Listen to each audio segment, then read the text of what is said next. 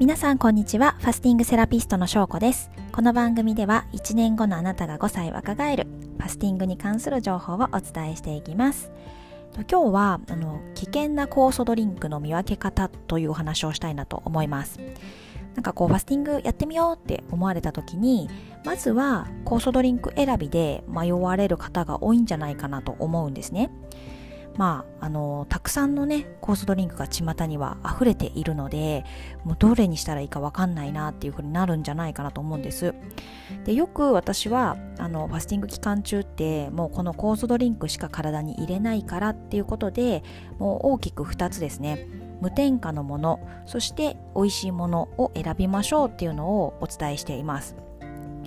で実際、えっと、無添加美味しいみたいなところは分かりつつもなんかこれこれって大丈夫みたいなのを友人知人から、まあ、特定の酵素ドリンクについて良いものか見てほしいって言われることがあの増えてきたので私がですね良いものかどうかを判断する際に見ているポイントっていうのを3つお伝えしたいなと思います。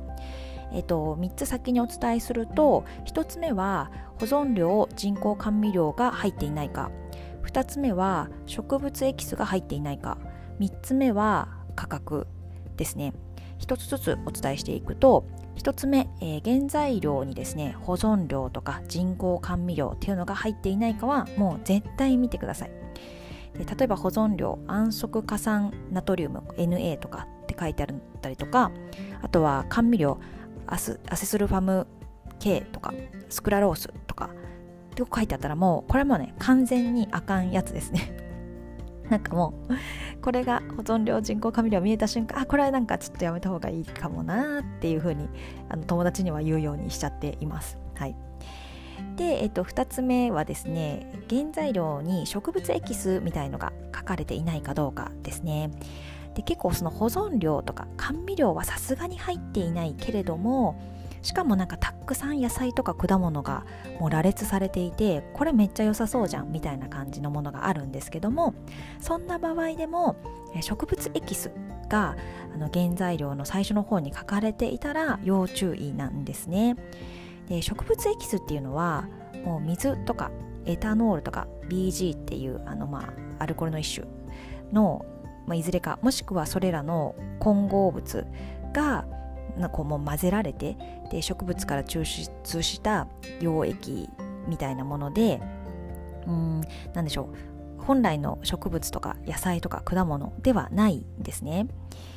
で植物エキス発酵飲料とかって書かれているのも、まあ、同じような感じで注意しなくてはいけなくて、まあ、植物エキスにですね本当にもうちょっとの発酵エキスを入れただけでも発酵飲料っていう風に表示ができてしまうのでまあ、その後のたくさんの野菜とかあの果物の名前が羅列されていたとしても実際のところはそれぞれの野菜とか果物を発酵させた酵素ドリンクではないっていうことが、まあ、多々あるんですね。で、まあ、ものによってはファスティング用のドリンクと言いながらも、まあ、植物エキスとこう砂糖を混ぜたジュースでしかないやんみたいなこともありうるっていう感じなんですね。でもちろんどれだけのあの割合で植物エキスなのかはわからないですし実際に発酵されたものもしっかりと入っているかもしれないのであの全然一概にですねあのこう書かれているだけで絶対ダメだよ悪いものだよとは言えないんですけれどもただ、えーと、きちんと野菜とか果物を数ヶ月発酵して作っている酵素ドリンクにはわざわざ植物エキスを入れたりしないので、まあ、私はあの個人的にはもう植物エキスっていうこうワードが入っているだけであちょっとこれをわざわざ選んであの使わないかなっていう風な感じで、はい、友人なんかにはお話をしています。はい、で、えっと、3つ目は価格ですね。えっと、1本、まあ、結構大体瓶とかに入っていて1本が 700ml ぐらい入っているものが多い、まあ、それぞれなんですけども大体じゃあ 700ml ぐらいで、えー、とこの1本がね8000円以下ぐらい。もうびっくりするのは3000円ぐらいのものとかあったりとかしてそうするとですねもう安すぎてめちゃめちゃ懸念してしまいますね。はい。えっと、きちんと野菜とか果物を数ヶ月発酵して作っている酵素ドリンクは、まあ、それだけの手間暇も人件費も設備費もかかるのであのちゃんとしたところのそういったちゃんとね野菜とか果物を発酵して作ってますみたいな酵素ドリンクってどこの会社も大体やっぱり 1, 1本1万円ぐらいはししてるんですよね。うんで安いってことはやっぱそれだけの理由があると思うのであの注意していただきたいなと思います。でただねあの高いのは高いのでそれはちょっとしんどいじゃないですか。はい。なのでもしね高いなって感じる方はあのファスティングの頻度を少なくしてで質の良い酵素ドリンクで実施されるっていうことをお勧めします。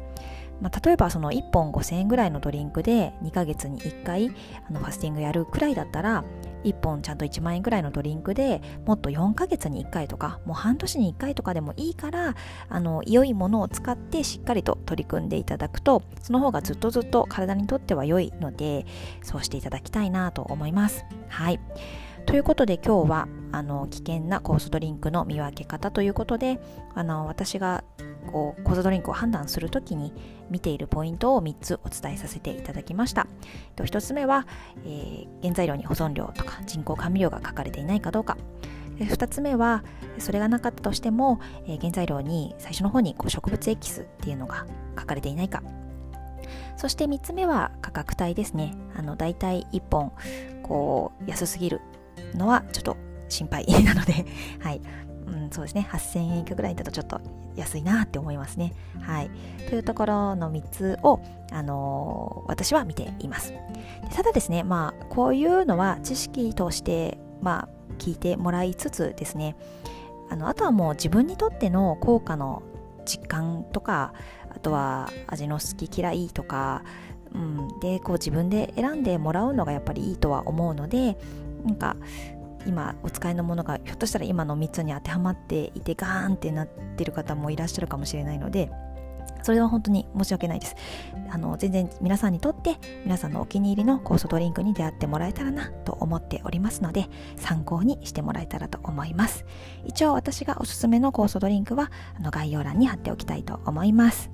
ということで今日も最後まで聞いていただいてありがとうございました。また次回は月曜日の配信となります。楽しい週末をお過ごしください。ではでは失礼します。